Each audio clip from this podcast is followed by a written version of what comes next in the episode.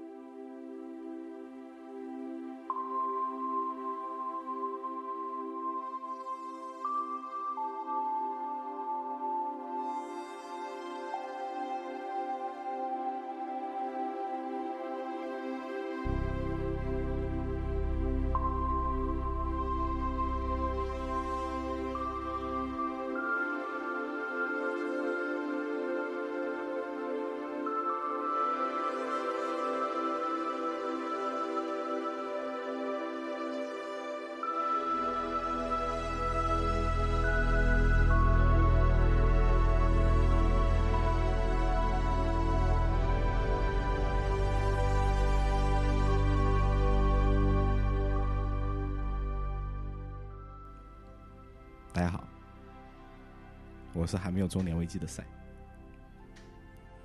大家好，我是欧巴。大家好，我是 Monkey Rider。我听说有的粉丝想我了，所以我就回来了，哼你都去了很多期了，朋友。是吗？嗯明明只有两期而已嘛。是的，是不是男粉丝要求你来录节目？不是，操，行吧。今天我们这个，哎，刚才想的那个题目叫什么来着？人类创造力二点零，嗯，对，嗯是不是觉得很有意思？这节目，我现在都已经按耐不住想真正的畅所欲言聊下去，已经按耐不住。对的，真的，因为最近我感觉这个舆论导向一天到晚就在说中年啊、中年什么的，我就觉得明明年纪轻轻，干嘛一天到晚说自己是中年嘛？叫你急你先老啊！等一下，你在说什么？就是我是说，呃因为我们还是年轻人，所以啊我们想的是怎么在创造，对对对，对吧？对我们、嗯我们有创造未来的这个条件，对呀、天时地利人和刚好。对 或者你也可以创造人类嘛？这个我觉得时机是到了，每个人都可以做到的 啊。对的对的，啊，行，我们这个还是紧跟时事啊。啊，对，最近这个很火的一件事儿是 AlphaGo Zero 啊，把他的数个哥哥们以一百比零的成绩全给击败了大败了。对对对，暴虐啊！唉，哎，从这个事儿，我们想再重新回顾一下这个嗯人类跟人工智能，然后的一些优劣，我们嗯想再挖一挖这个话题。对，嗯包括还有一个实事，就是上个月就是二十五号那天，然后刚发布了一个一个人工智能叫索菲亚，然后它是在它 base 在香港的一家科技公司，专门做 social 方面的人工智能的机器人，就是可陪你聊天啊。现在是他们的概念是打的这个，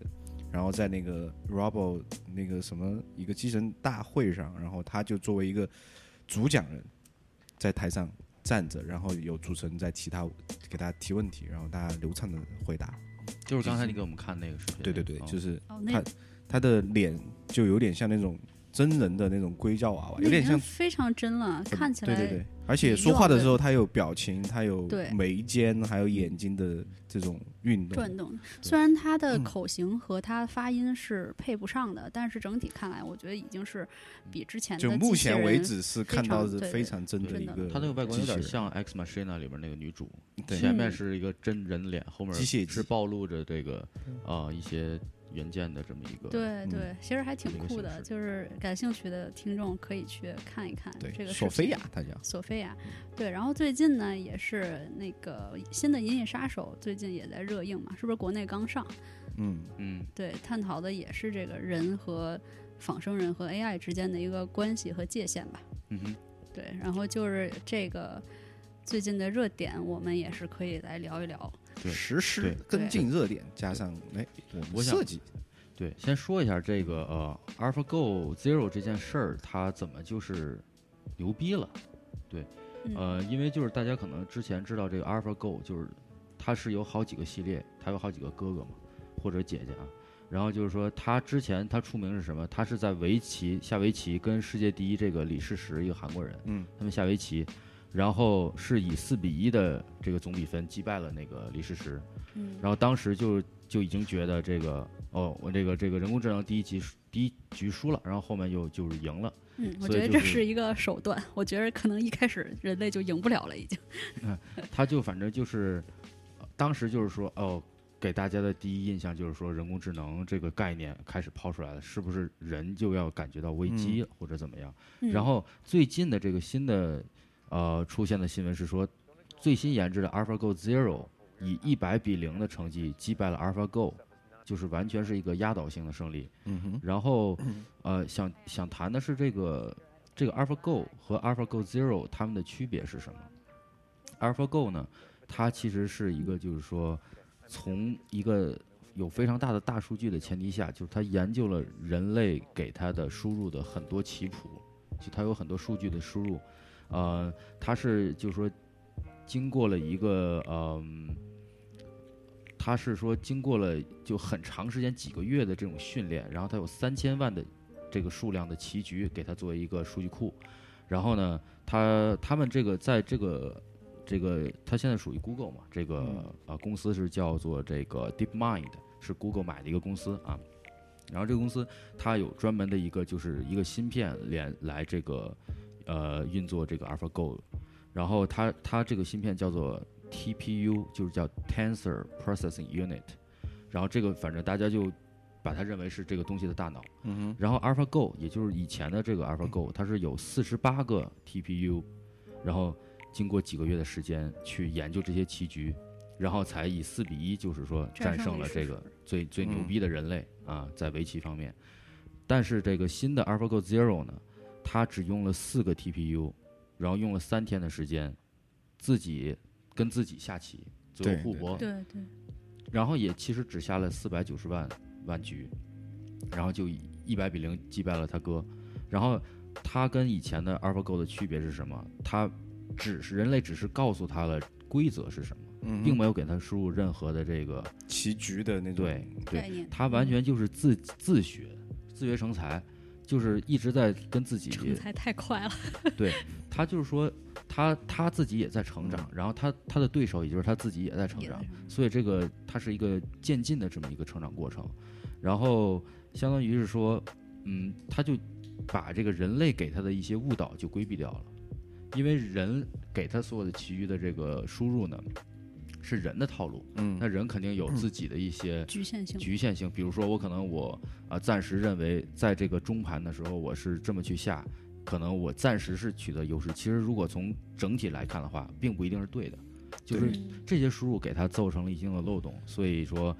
他如果跟自己学的话，他反而是最终能够走出来比较齐的一些招儿，嗯，反而能够赢人。受了最高的学习方给法。给大家普及一下围棋最后怎么胜利啊？看谁的子儿最多，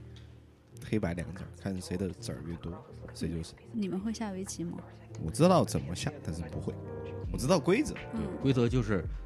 有四个子儿把别人的那子儿围起来了。嗯也不是四个子儿吧，反正你的子儿把别人子儿形成一个闭环，那嗯别人的那个棋就得拿走。对，啊每个棋，每个棋它边上有那些挨邻的几个点儿叫做气，它每个哦子边上是有气的，因为我不会下，所以说你把那个气给它封住以后，这个子就死掉了。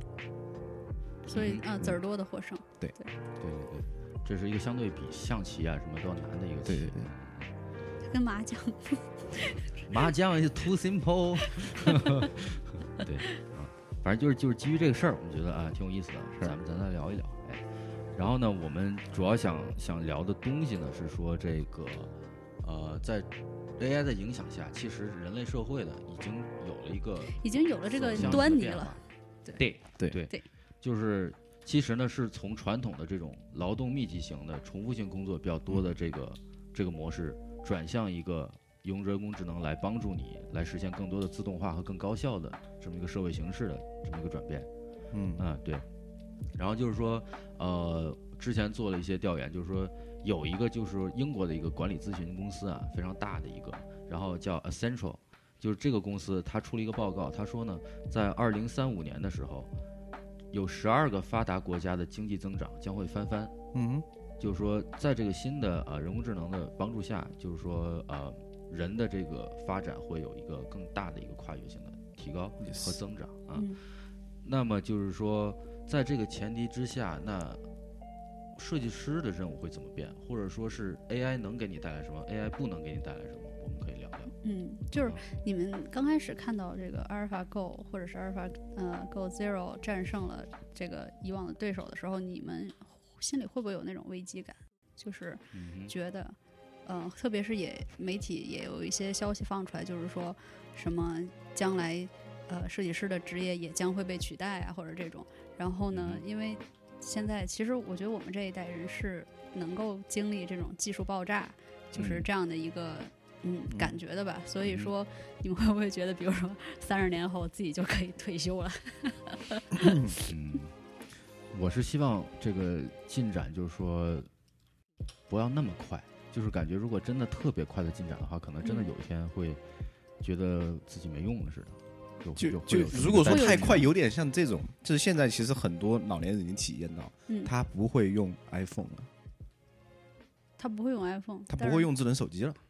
他出去打车他都不知道怎么用什么软哦，件，那倒是，你怎么出去对对对。对吧？你现在都手机支付了，你给现金没人，那车也打车，谁不停啊？嗯对。就如果说快到这种程度，我觉得哇，no，其实已经我们已经很快了呀，已经很快，啊，确实你像我们对吧？才十年，就是之前没有互联网的时候，你能想象到今嗯。天大家生活的方式是这样的吗？真不能，确实这对呀也能感受到了，所以说，但至少说我们还能 follow 了，对不对？台台长特别自信，目前为止还能 follow 呀。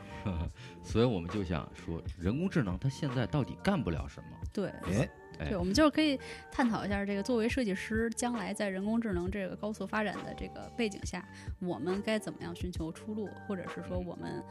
的一个生存指南吧，算是。嗯嗯啊，比如说啊，我觉得啊，人工智能做不了的事儿，比如说是谈判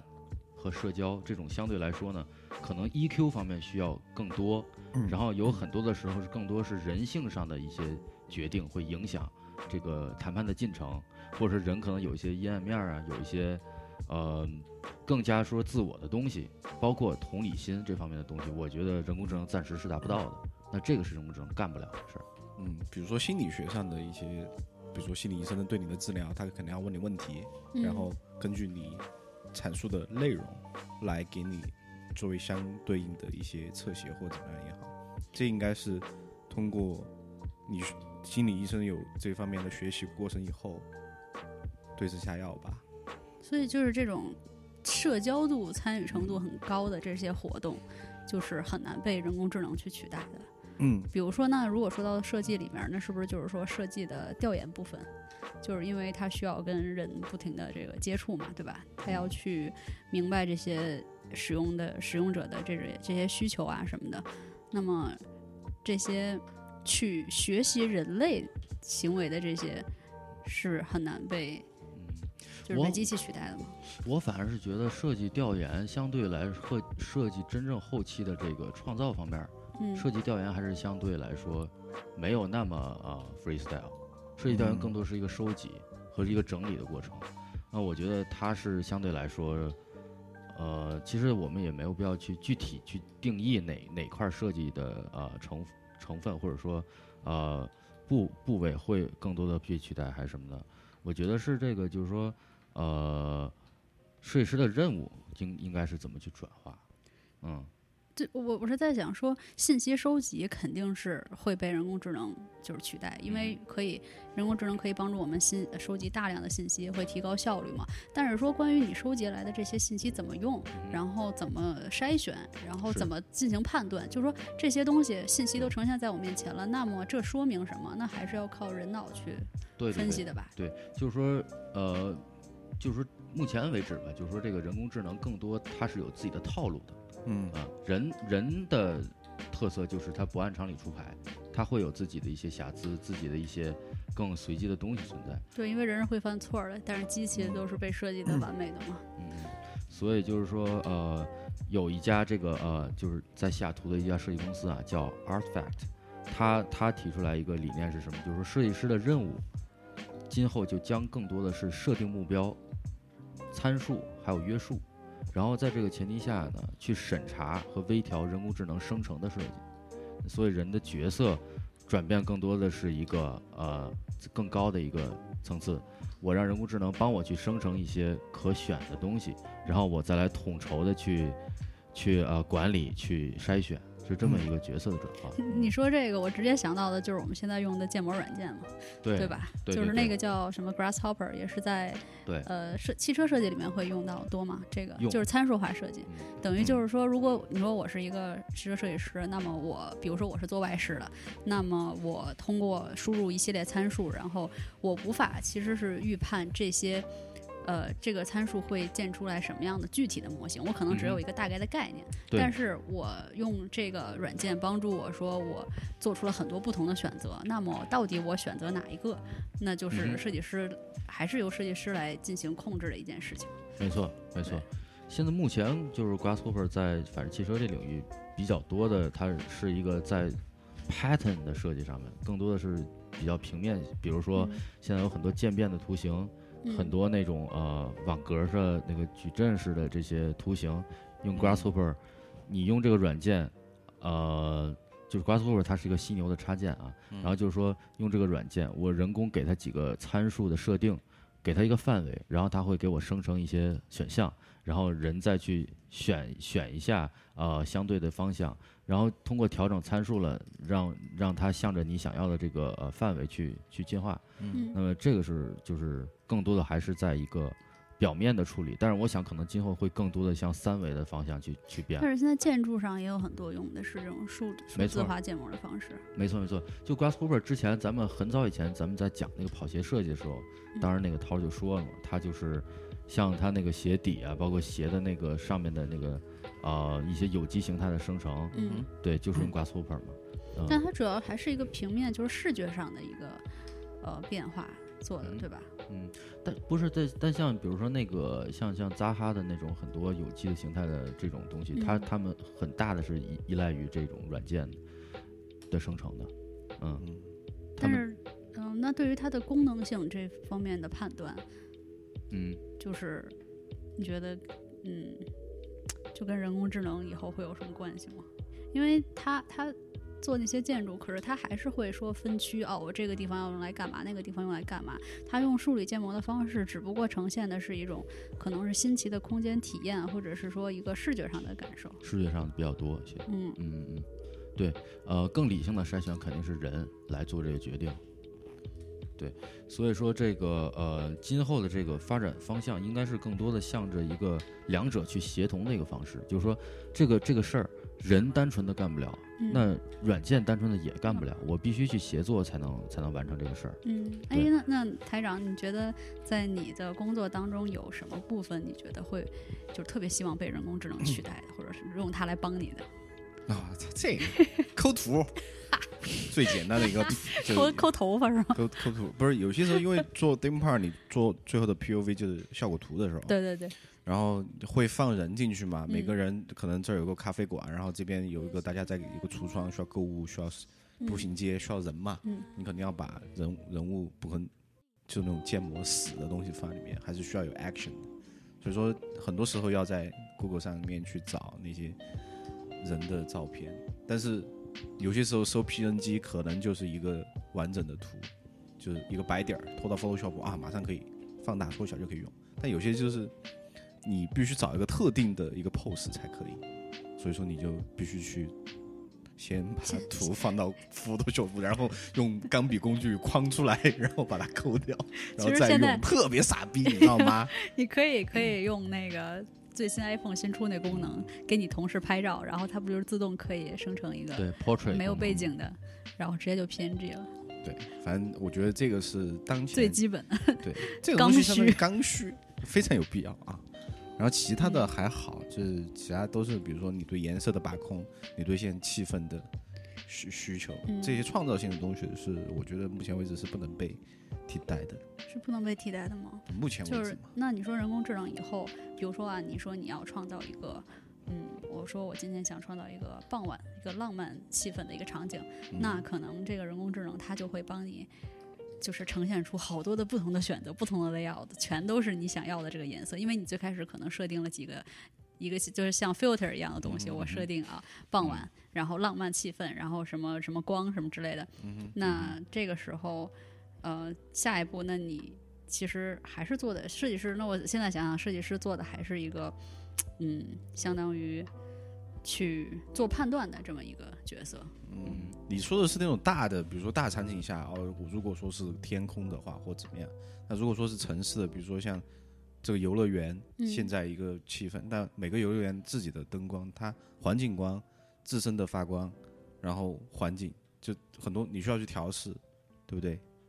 对呀、对呀、所以说就是我人工智能还是不能，它可能它作为一个辅助，给你一个更多的，让你更快的能够节约时做间，做出来你想要的效果。是没有问题的。嗯嗯，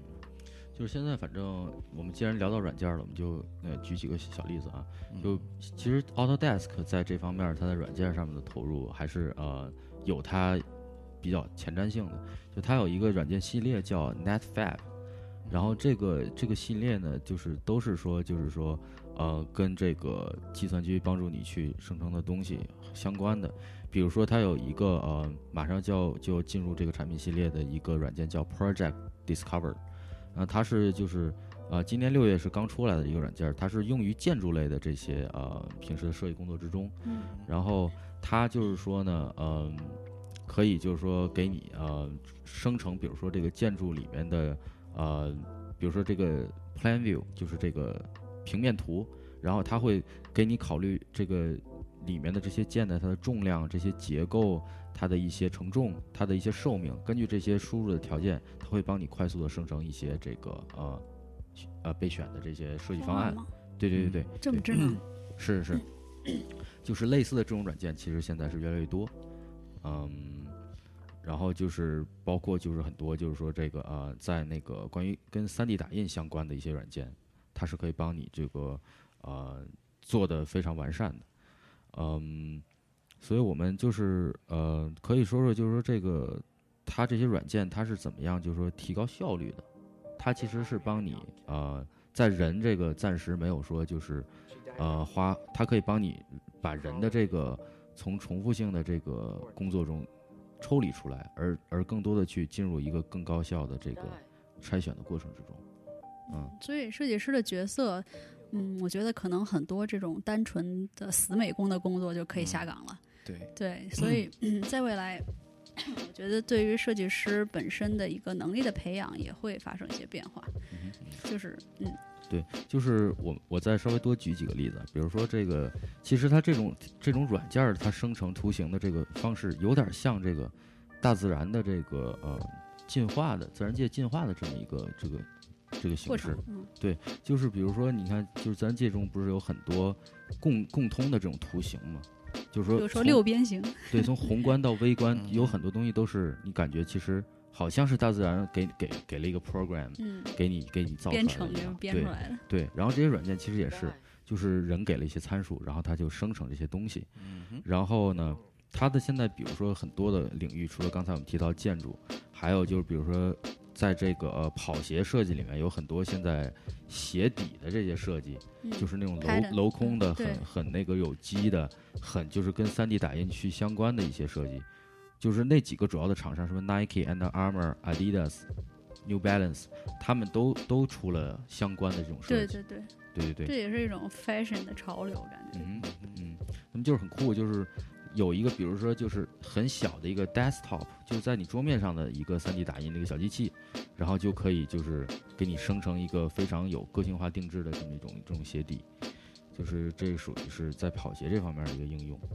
然后另外就是说，呃，Intel 它也呃也跟其他公司合作做过一个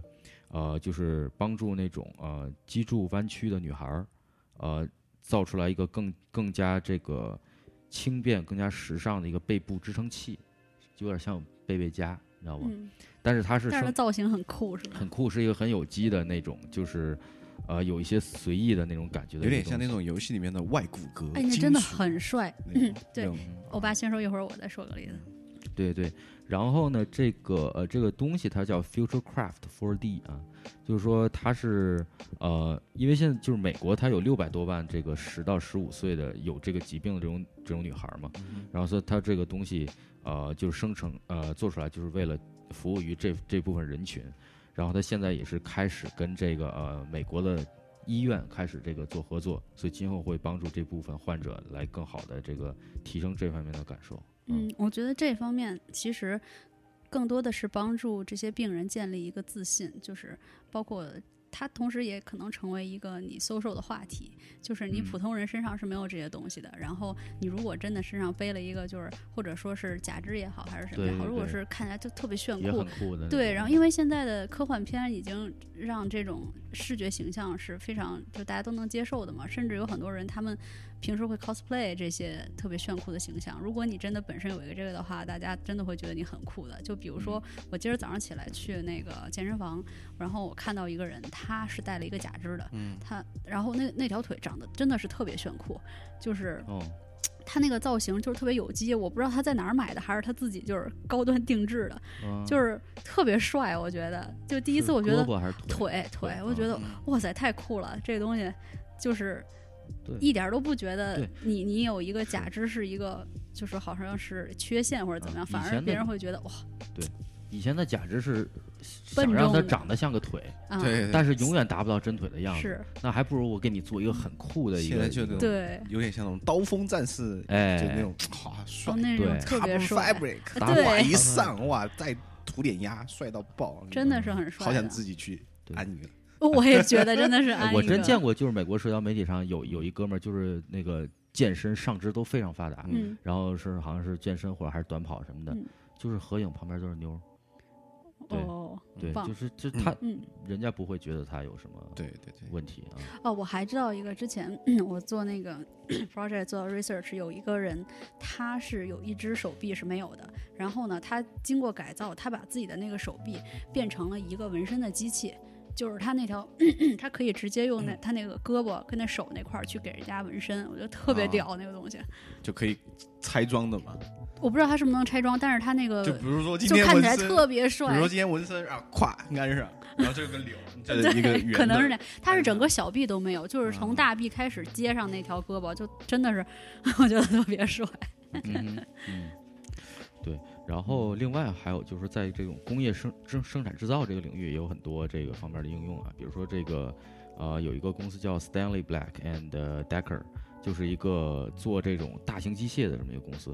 然后它有这种液压钳，然后这种液压钳就是，比如说在生产线上，然后每个工人都会用用一些东西来辅助他去制造这个呃一些部件，然后呢，它就是说这个东西本身非常非常重，就可能有个七千克。然后以每天我都要用这东西数百次这么一个重复性的劳动，嗯，那但是通过这个就是这种软件去生成新的一些呃呃这个新的部件吧，然后就可以就是减少百分之六十的重量，但是它的强度和耐用性还是都是非常高的嘛。造福人类。对对对，对，呃，另外还看看到几个例子，比如说这个呃，Autodesk 它有一个这个设计设计实验室吧，叫做 The 嗯 Living，、然后它从这个建筑和这个产品设计方面都有一些呃尝试，比如说它跟这个嗯。他在纽约造了一个这个叫做那个 HiFi 这么一个一个建筑，反正就是很有机的啊、呃一个一个形态，然后有点像我们之前节目中提到过的那些，就是呃网格类的这么一个呃嗯旋转上升啊或者什么的。然后他另外他在产品产品设计领域呢，他跟 Airbus 就是会有合作，就是说他曾经做过一个这个就是飞机客机里面的一个呃一面墙，它是一个就是隔离这个乘务员跟乘客的中间一个这个墙。然后反正他做出来的那个呃新的这个材料制成的这个呃结构，就是说呃非常好的达到了它的它的这个呃工程的功能，但是同时呢，它就是节省了有百分之四十五的这个呃重量，它在节省飞机的这个燃料和节能这方面都是非常的起到效果。嗯，呃，另外其实还有一个就是跟咱们就是平时生活中很近的一个软件的应用，就是现在我不知道大家有没有意识到，做那个 logo 啊，做一些什么视觉的东西平，面，已经有网站可以给你做出来。对对对，是是是，对就是其实这是一个呃挺夸张的一件事儿，就是说那种网站，就是说呢，呃，它给你设计整套的这个 VI 系统，不只是一个 logo，就比如说你。呃，给出它一个名称，我这个东西公司我想叫什么名字，然后给它几个关键字，嗯然后呢，它可能几分钟时间就给你把这个 logo 什么样，配色什么样，然后整个整个 VI 系统什么样，在现实生活中的这个应用效果都给你做出来。这个对对这个，设计是免费的，嗯你只如果你真喜欢这个设计，那你买这个设计的时候你再给钱，就是非常很智能啊。对这个其实，呃，好像是什么时候？很早以前我就看过有类似的报道，就是说说这个平面设计师是可能是被最先被取代的一一批人设计师，嗯因为他们这个东西其实好像是算法是完全可以呃做得出来的。嗯，就是因为排版其实排版其实这个东西是感觉是一个体力劳动，就有一些东嗯西，其实你看到很多现在的杂志也好，如如果说你做的非常棒的，那我说就普遍意义上，普遍普通街上看那些。广告啊，那些所谓的排版，其实真的有什么排版吗？我觉得并没有，就随便都是同一个模板一个东西，夸夸夸，只只需要复制粘贴，对，啊，需要什么图，然后需要什么文字，好嗯完结束。可能对于大部分的出版物，或者是说这些视觉来来讲，它没有那么高要求的那种创造性。就是我们不说这种就是非常前沿的平面设计师哈，嗯就说这种我们平时接触到的，比如说就是一个菜单儿、一个菜谱，像这种，嗯你是没有必要说花大价钱去找一个呃。就是什么高端的设计师来帮你设计，你可能你也请不起。嗯那么这种条件下，那么可能这种软件的生成就会对这些这些企业会有很有帮助。是是，对对，它就达到了一个审美的一个及格线上，对就是说不至不至于我这东西出来特别丑，对但是你说要真想像达到一个很有创意特色的一个平面设计，那你还是去找真人去设计。对，但是作为普通的，我觉得是可以。或者说，对于平面设计师的，因为我之前是做过 VI 啊、branding 那些东西的，就是当你设计出来一套系统，然后你要再把这些系统的东西，然后应用到比如说一个杂志里面的每一页的时候，嗯我觉得这个工作是真的很枯就是燥的。搬运工嘛，就是搬运工，就复制粘贴，复制粘贴。然后，其实如果说你已经设定好，能够设定好一个一个规则的话，那如果人工智能可以帮我把我需要的所有内容自己码进去的话，那就太棒了。嗯其实 InDesign 好像有某些功能是是可以，但是它没有比如说扉那么页的那些 number 啊，或者啊什么，那些是最基本的对对嘛。最基本嘛，对类似。如果说比如说每页都可能需要一个艺能电台 logo 这个东西，这种是很基本的对对，PPT 就可以。对，那就类似嘛，就可能更复杂一点。对我觉得可能再升级一下。嗯嗯，那所以就说这个人工智能能不能就是说从这个呃比较传统的这种生成式的这个目前的这个状态转转变到更多的直觉式的自主自主权更多的一个方式，这个转变，那可能是今后会探索的一个方向。就是说人工智能也具有了创造性，这以对对对，人人类认为只有人类才可以做的事情。人类之所以成为人类，是因为它有创造性。当某一天人工智能也具有创造性的时候，我觉得人工智能和人可能就没什么区别了吧？然后这块儿正好就是说，呃，有一个例子，就是举一下啊，就是呃，就美国有新泽西州有叫罗格斯的一个大学，然后他呃最近出了一个项目，就是说这个东西叫呃 AICAN，一个叫艺术品，然后它等于是人工智能帮他分析了这个八万个数字化的西方艺术这个这些信息，然后呢，通过这些信息的输入，它给你就是又引入了一些风格的模糊和这个偏离风格的规范，也就是说，你给了一些呃偏差，嗯。给它了一些就是个性化的定制，然后它甚至可以形成自己的风格，然后就是说，可能今后它就会具备探索新的这个艺术元素的这个功能，嗯，就是说会帮帮人去这个呃创造一些东西。这个就是一个他们现在在研究的这么一个属于属于趋势性的一个一个课题啊。就所以说，如果它的功能实现了的话，那么人类的艺术这个领域也将受到人工智能的挑战。嗯哼，所以就是说，就是这就引入了一个挺有趣的话题，就是说一个叫图灵测试的东西。嗯啊，就是图灵测试是什么呢？就是说，呃，你真人跟这个呃对方，不管是人还是机器去去对话，通过这种很多问题的这个来回的反复，然后你这个人如果区分不出来对方是什么东西，那这个机器其实就通过了图灵测试。嗯，这个对，嗯，就是这同就是一个挺有意思的一个一个话题，然后有很多科幻片儿里面我们都这个看到过类似的场景。嗯对，比如说 Westworld，比如说 Blade Runner，还有呃，还有一个什么来着？就是啊，还有就是那个 X Machina 啊，对 X 机 Machina，对对对对，对，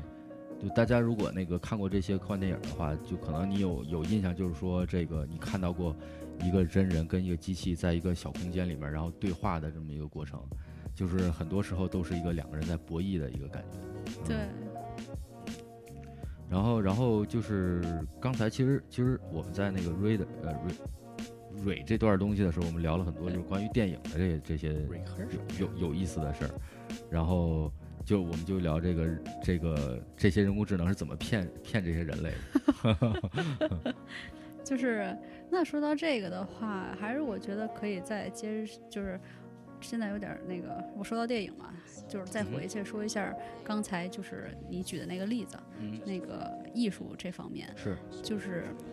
你觉得就是人工智能，如果他们发展出来这种对艺术的创造能力的话，那么我们人类和他们的创造到底，就说这个东西会有还有什么区别吗？嗯因为之前我看到一篇文章，他就讲说，嗯，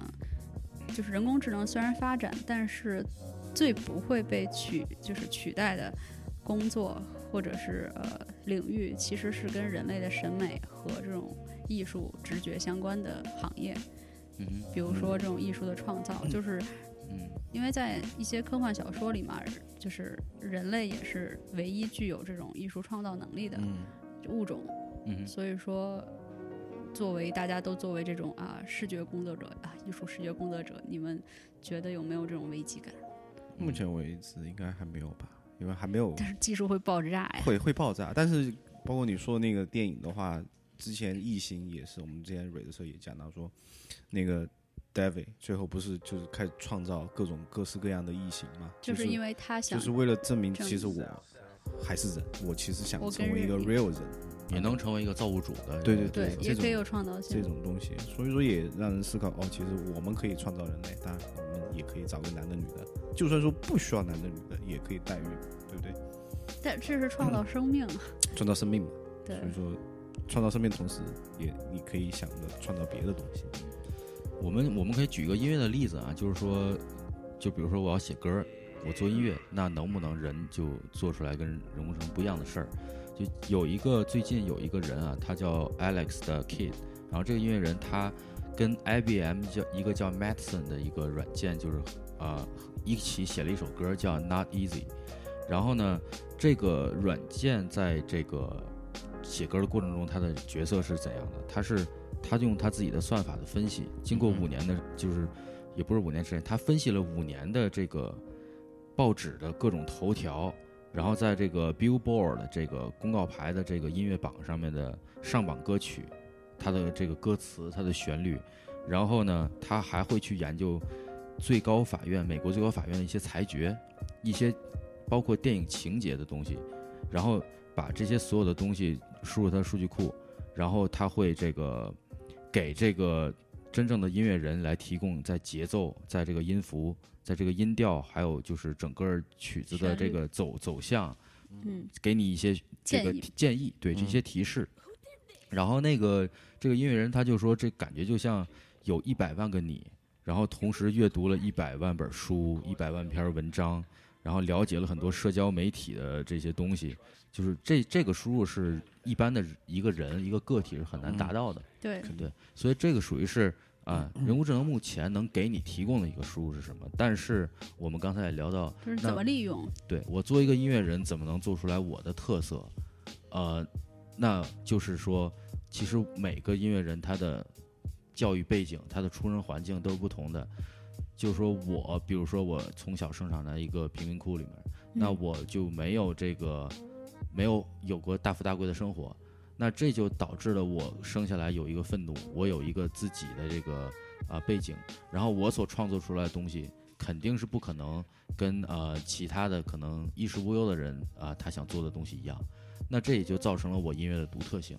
这个跟所有的人都拿到一样的人工智能的输入而创造的东西，更多的千篇一律来说是有一个区别的。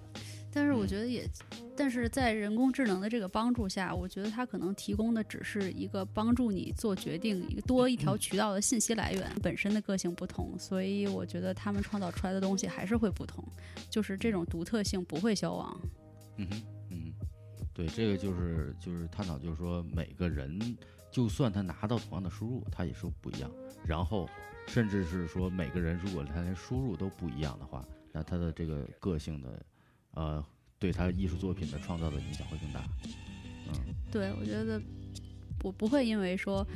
人工智能提供了给大家同样的信息，就会使这种独特性有所削削减。所以说，就刚才咱聊的这个艺术品的这个呃，它这个课题这研究啊，它其实是一个展，叫 Unknown Art in the Age of AI。然后这个展其实在十月份呃，在 L A 就是就正在正在正在上，嗯现在能看吗？能啊能啊，太好了，对就反正算是一个有意思的话题吧。然后，嗯、之前就是我记得有一个 Google 的那个一个首席科学家叫李飞飞，是一个华裔的，就是女女的，挺挺厉害的一个人。嗯，嗯，呃，她她好像还是北京人，哦，是你？老乡，对，对。然后，然后，然后这这个人就是说，他在 Google 现在是一个，就是在这个 AI 实验室的是一个负责人，啊、他管这个 A 那个 Google Cloud，呃，很多事情的这个呃发展。然后，然后这个人反正背景也是非常厉害，各种牛逼，就是什么就是厉害，就是厉害就。Princeton 呃 Stanford 就是什么副教授或者什么，他的背景就是总你能想到的很牛 Caltech 的科学家。对各种 tech 都啊、被头衔都有。嗯然后他他说了一句话，就关于人工智能啊，呃，他说就是说这个呃，如果你想知道我们在人工智能领域的位置，比如说人现在的位置，我会说这是模式识别的伟大胜利。就是说模式模式其实它原句用的是 pattern，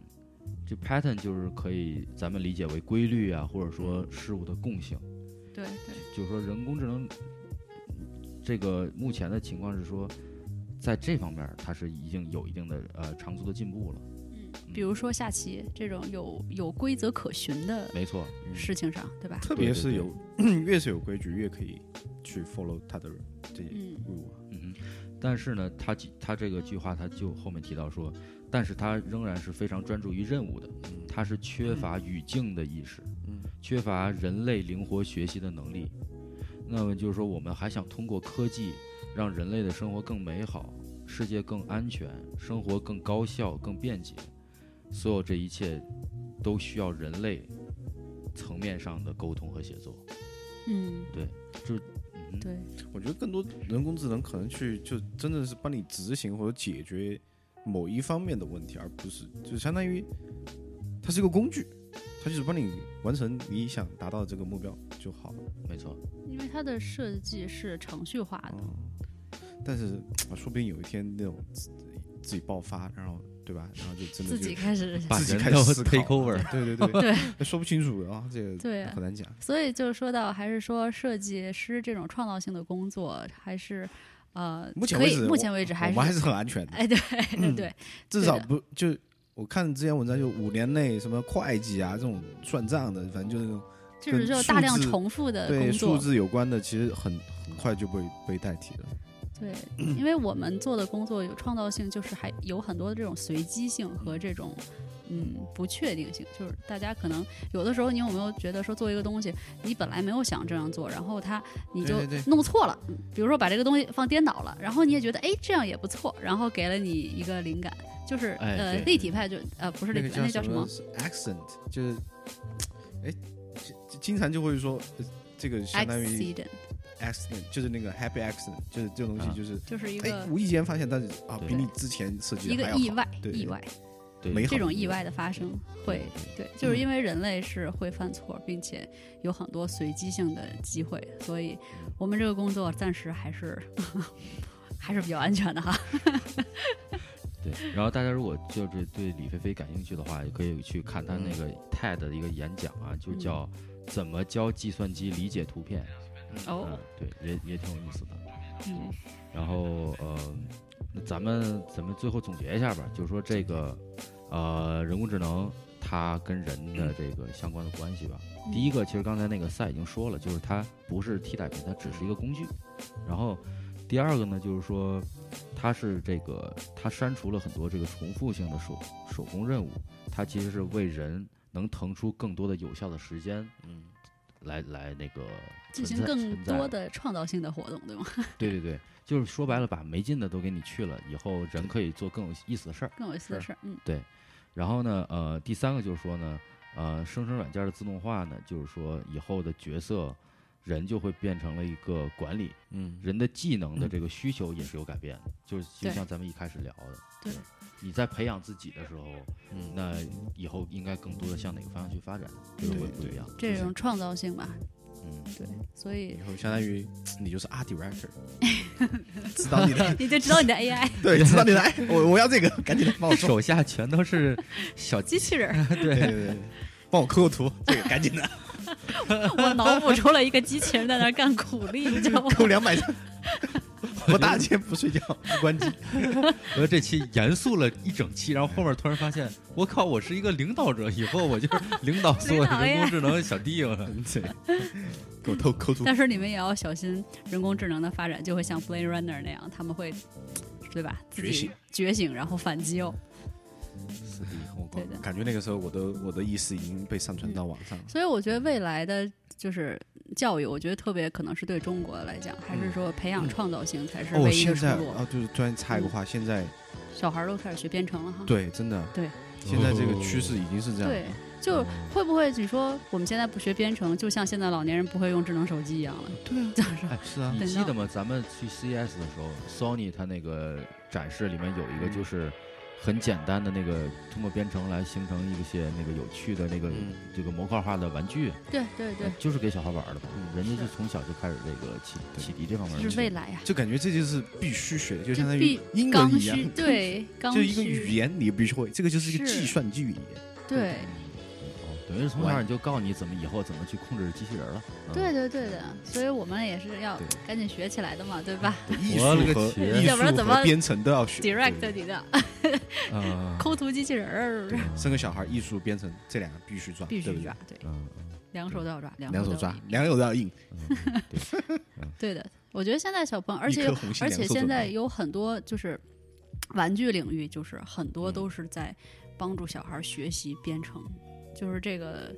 这个行业，我觉得马上就要起来了。嗯，可以开个编程学校。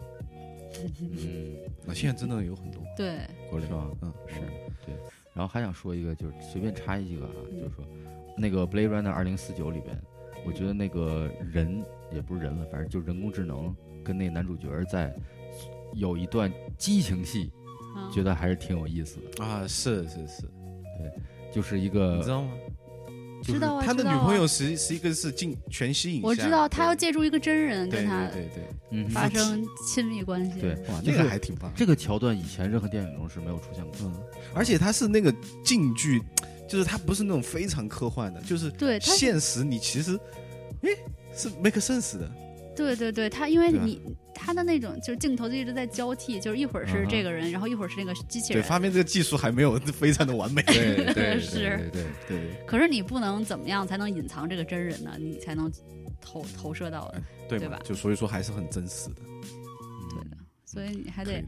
还得找一个。以后回家，你看到你们家天花板有个很大的装饰，以后就可以什么啊？你你的那个现在，他电影里不是一个真人嘛，对吧？你以后那个就变成机器人就好了嘛，对吧？你还可以挑 size、挑型号啊，太棒了！现在想想未来的生，活很棒。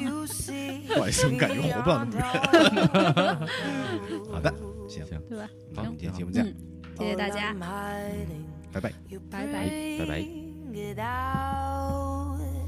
I lose myself to your control when you touch me. I'm almost you.